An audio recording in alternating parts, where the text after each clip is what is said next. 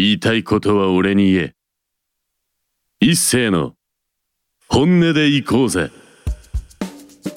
川崎 FM をお聞きの皆様こんばんは一斉でございます、えー本日は10月12日ということでね先週急に寒い日がありましたまあその寒い日に、えー収録しております、えー実はですねだいぶ収録が遅れに遅れましてまあいろんな事情がありましてですねこういろんなイベントに行った後にまあラジオ撮ってやろうじゃないかと思ってるとまあ割と納品がギリギリになるということですよね。本当に川崎 FM さんねミュージックバンカーには本当にこう申し訳ないなというふうにねあ,、まあ、あんまり思ってないですね。うんまだいいだろうみたいなそんな感じですよ。まだ1週間前だしまあいいんじゃないのっていうような気持ちで夜一人で家で喋ってますね。はいリモート収録でございます。あのスタジオにこう一人で行こうとするとですねテンション上がらないんでもう一人だったら家でもいいかなと思ってさらにテンションが上がらないという状況でお届けします。今日はもうノープランなんで、まあ、どうなるか全く、えー分かりません。まあお便りもたくさんいただいてましたのでまあ紹介できるものを順次コツコツと紹介して、えー今週と来週は、えー一人でお送りいたしますのでね、えーリアルタイムでお聞きの方は「えーハッシュタグ本音でいこうぜ」えーハッシュタグ川崎 FM」アーカイブ等でお聞きの方はそこに「ハッシュタグポッドキャスト」つけて、えー最後までよろしくお願いいたします。防犯工事や鍵に関するスペシャリストトリプル a ラジオをお聞きの方で困ったことがありましたらお気軽にフリーダイヤルにお電話を。0120-416927 0120-416927いややっとですよ。もう貯めたよ。ために貯めた。えーやっとね自分のこう好きな曲。まあ今までもね別にこう嫌いな曲は紹介したことはありませんけども、えー人聞きが悪いよというところでございますがこれがねやっとかけられるとちょっと感慨深い時がところがあります。うーんまあ別にそのなんてことはないんですよ。まあ人間椅子ですけどね。また曲名がいいんですよ。で曲もちょっと長いというところをねちょっとお聞きいただきたいと思います、えー放送の編集によってはフルバージョンということでございますがまあ喋りに喋って切りようがなかったらえーこの曲がカットされてるという可能性が大いにありますが、えー早速聴いていただきましょう。人間椅子で悩みを突き抜けて歓喜に至れ。はい。いかがでしたでしょうか？悩みを突き抜けてね歓喜に至れということでね。いろんな悩みはねもう SNS を少しでもやってればね少しでも開いてればこう見ちゃうと思うんですけどもう最近もう見てないですよ。もう 疲れちゃって。もうなんでこんな疲れるんだろうなと思ったらね一つの原因としてはこれ悪口じゃないんですけどこれはね悪口誹謗中傷って受け取られるととても悲しいんですけど、まあ、先週まで2週出てたサックス侍のせいかな。もうなんか疲れちゃったわしもうなんかもうなんかいろんなものを追っかけるのがね疲れちゃった。本当に。別にサックス侍は 悪くないんだよ。あのスタンスでずっとやってるか悪くないんだけどやっぱりこう、まあ、フォローしてる分こういろんなものがツイッターは特に流れてくるじゃないですか。もうツイッター開けるたんびにさなんかもう今日はなんだかんだとかもうこれはこうだとかさもういろんなうぞうむぞうのさなんかこっちも全然フォローなんかしちゃいねえのになんでこんなの流れてくんだよみたいなのがもう大量に流れてくるんでもう閉じますね。もう本当に閉じますね。僕のリアクションがないのは、まあ、そういうことですよ。なんかフォローしてんのになんかリアクションがねえなあいつって思ってるまあひょっとして一部のフォロワーの人もいるかもしれないですけどもう仕方ないんじゃない。疲れるんだよ見るだけでっていうのがまあ率直な感想です。別にサックス侍が悪いわけではありません。あのまた出ていただきたいなと思ってますしね。もういろんな話。まあツイッターっていくとまあスペースとか使って配信とかもありかなと思ったんですけどえーっとですね先週の放送終わった後はもうもう疲れ切ってたんであのそんなことする考えもね頭にねもう1ミリもよぎりませんでしたね。もう全全くそんなところで喋る余裕なしみたいな。いやもう喋るつもりなしっていう感じでございました。悪口じゃないんだけどね。まあそれをどう取るかはねまあ聞いてる方のねまあそれぞれかなというふうに思いますね。まあなんで疲れたかっていうと別にまあうぞうむぞうのツイートの話はどうどうでもいいんですよ。SNS でこう誰が飯食ったとかさ誰がこうなんかなんつうのこう綺麗な格好してるとかもうインスタとかもそうですけどもそんなどうでもいいんですよ。もうね俺が一番なんかこうちょっと心に来たのはやっぱりそのまあ私ちょっとジムとかねトレーニング行ってますけどまあやはり YouTube なんかでねこう筋トレでこういろんな大会出たりとかコンテストボディービルダーの方のトレーニングとかまあ見たりはやっぱどうしてもするんですよ。自分のそのトレーニングの参考にするためとかまあそれを見てあ俺もなんかこうちょっとこういうのやってみようかなとか頑張ろうかなってモチベーションがやっぱちょっと上がるんでまあ見てはいるんですけどもまあそういう方々もねまあご多分に漏れずまあインスタグラムとかツイッターはやってて、まあ、特にほらあの自分の体をお見せになる方々は本当にそのインスタ命みたいな感じで YouTube 命みたいな感じでもう露出限界までやってますから、まあ、そういうところにそのコメントがどうしても湧くじゃないですか。まあ、いいコメントもね悪いコメントもで悪いコメントまあ要するに質問とかがあるわけですよその発信者の人に対してあなたはどっちなんですかっていう質問ですよね。まあ抽象的にちょっとぼかしましたけどいわゆる僕がよく見てた昔の筋トレ界のその YouTuber の方々は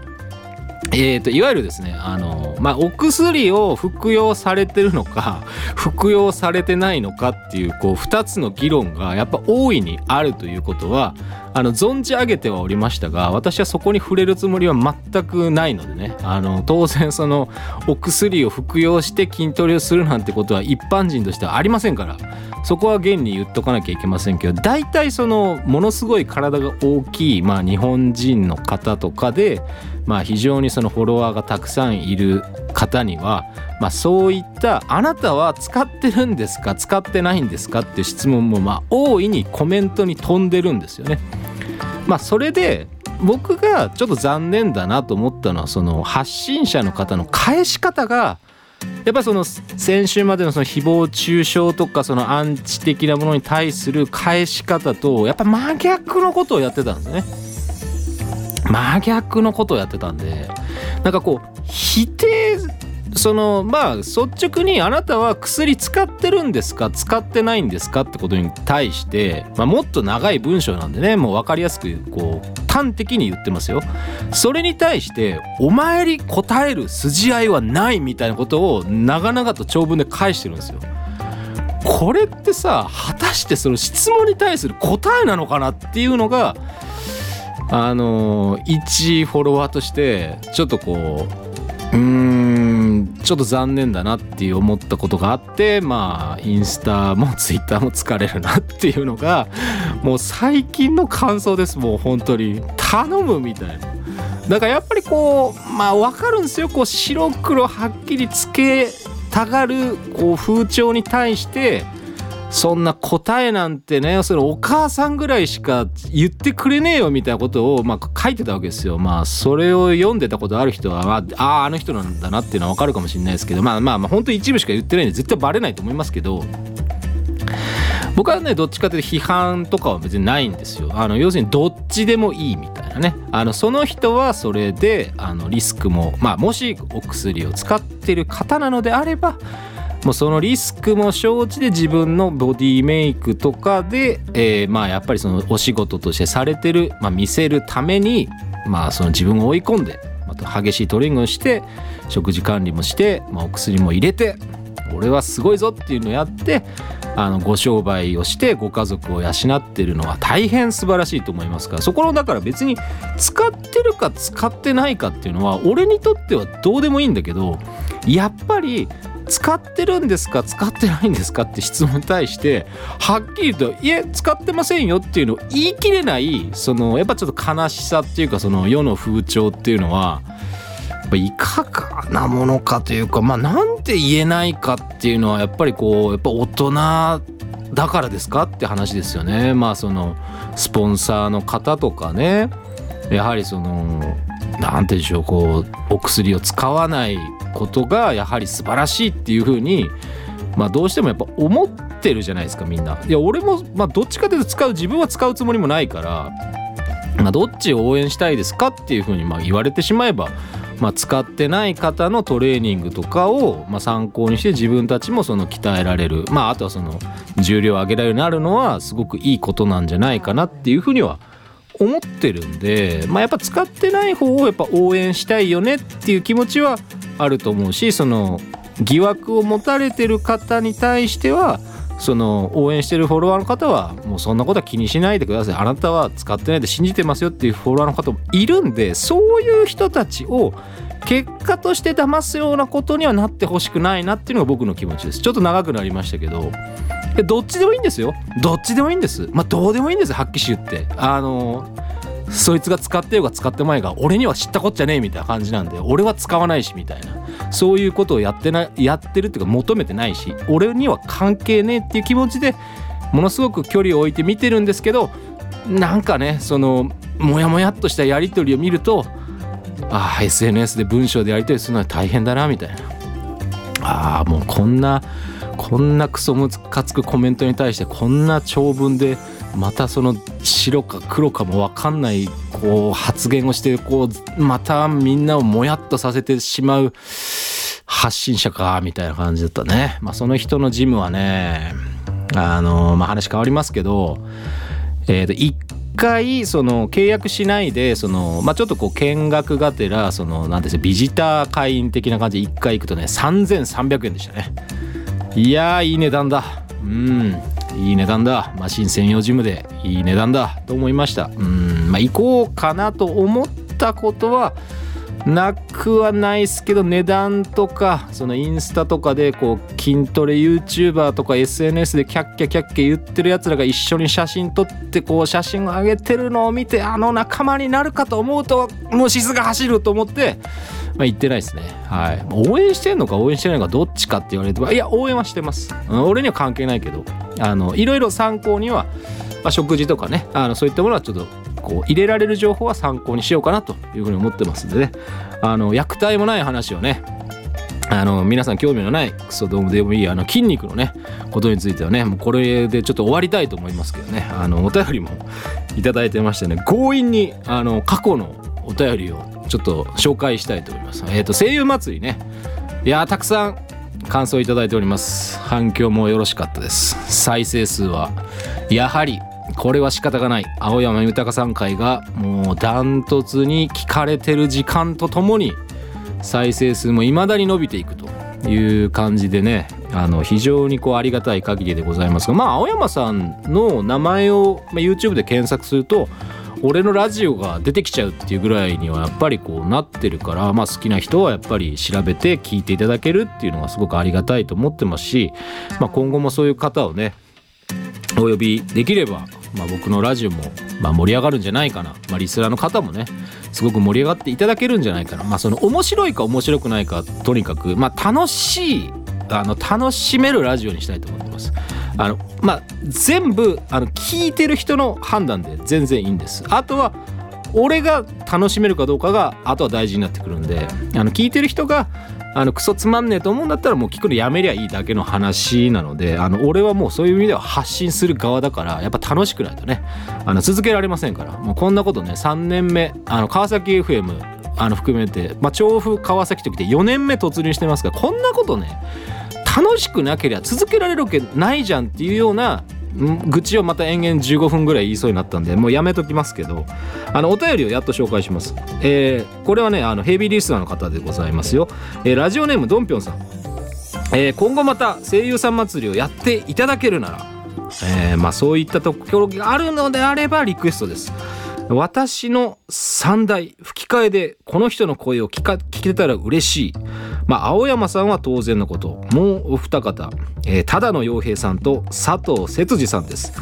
えー、かっこいい役もとぼけた役もこなす素晴らしい役者さんたちだと思います。えー、忠野さんは IT のペニーワイズとディズニーアニメフィニアスとファーブの博士とのギャップが素敵佐藤さんも声の使い分けが素晴らしくアニメ「僕はクラレンス」で全く話し方も声質も違う主要子供キャラ2人を演じしかも片方がもう片方のモノマネをするという微妙な演じ分けが絶品でした。えどんな方なのかなと気になったら気になっています。よろしくお願いします。ということでね、まあ、こういう非常にあの何、ー、て言うんですかね言い方をそのまあ誤解を恐れずに言うとこう厚かましいリクエストがまあ来てるということですよね。このヘビーリスナーに対してねこの厚かましいとかそういうことをね、まあ、本気じゃないんだよってことだけは言っておきたいですけど、まあ、こうちょっとコンディション悪いんでね。口が悪くなるのはちょっとご容赦いただきたいと思います。ただねただの洋平さんに関しては、まあ、ぶっちゃけちょっと調べてたっていうのと最近好きなその映画の吹き替えとかを只野さんがやってるんですよ。これはちょっと語ると長いんでちょっと端的に言っておきますけどいやー皆さんクリント・イーストウッドの吹き替えといえば誰ですかと。俺ここが聞きたい。もう誰なんだとクリント・イーストウッドといえば。俺はねもう10代の頃子供の頃に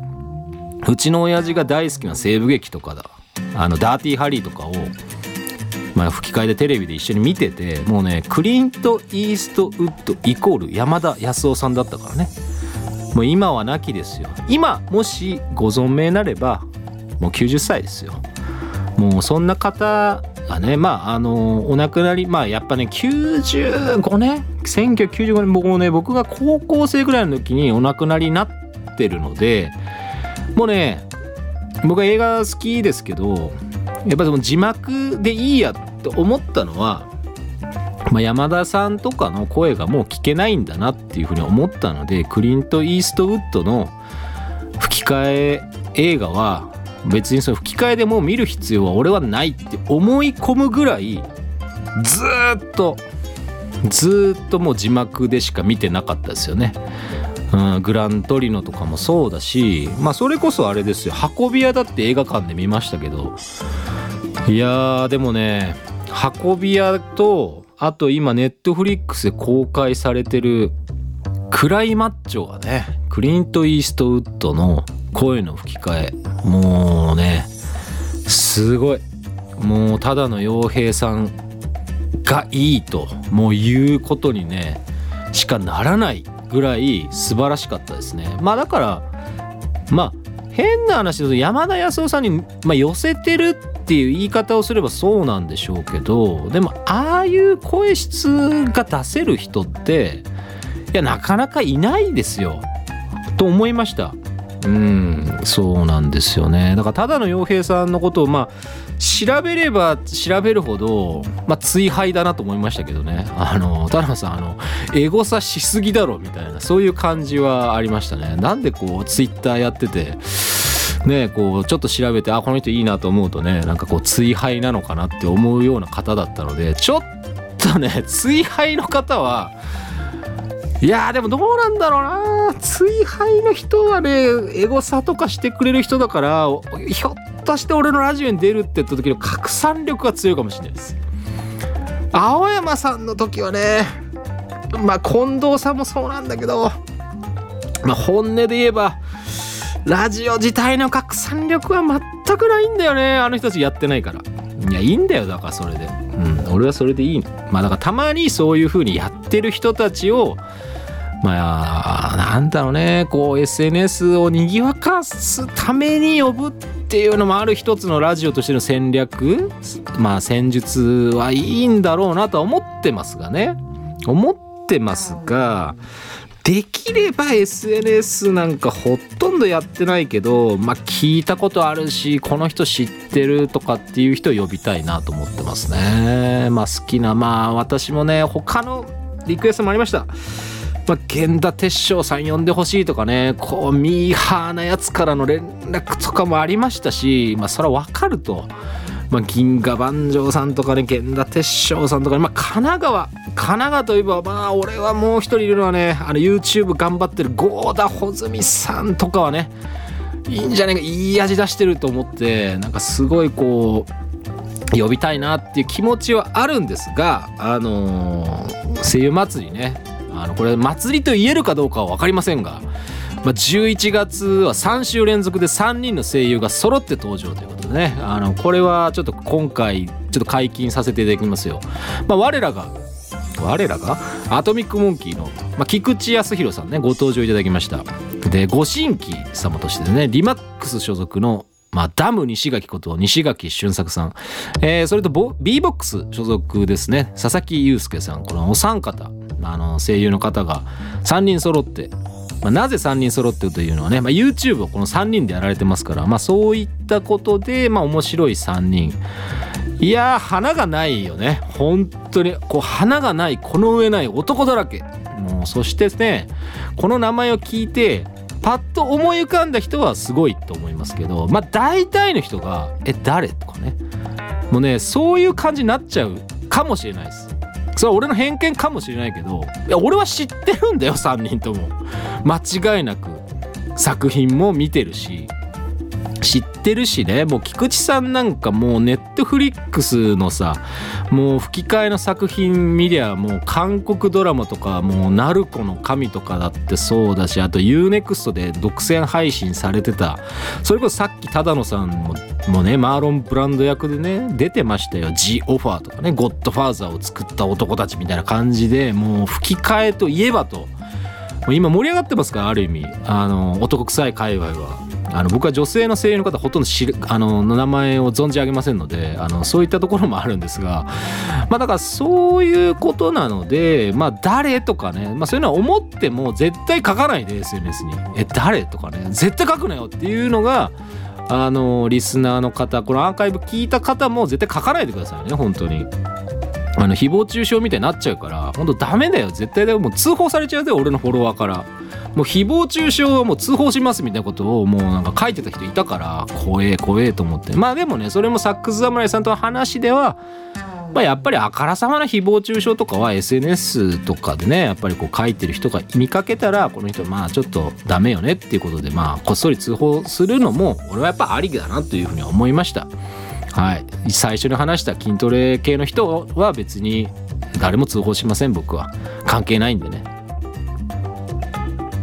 はい、えーそろそろお別れの時間がやってまいりました。まあ今日も好き勝手、えーしゃべくり倒してしまいましたけども。えっ、とまあ告知というかですね今後ちょっと今お話をいただいてるのは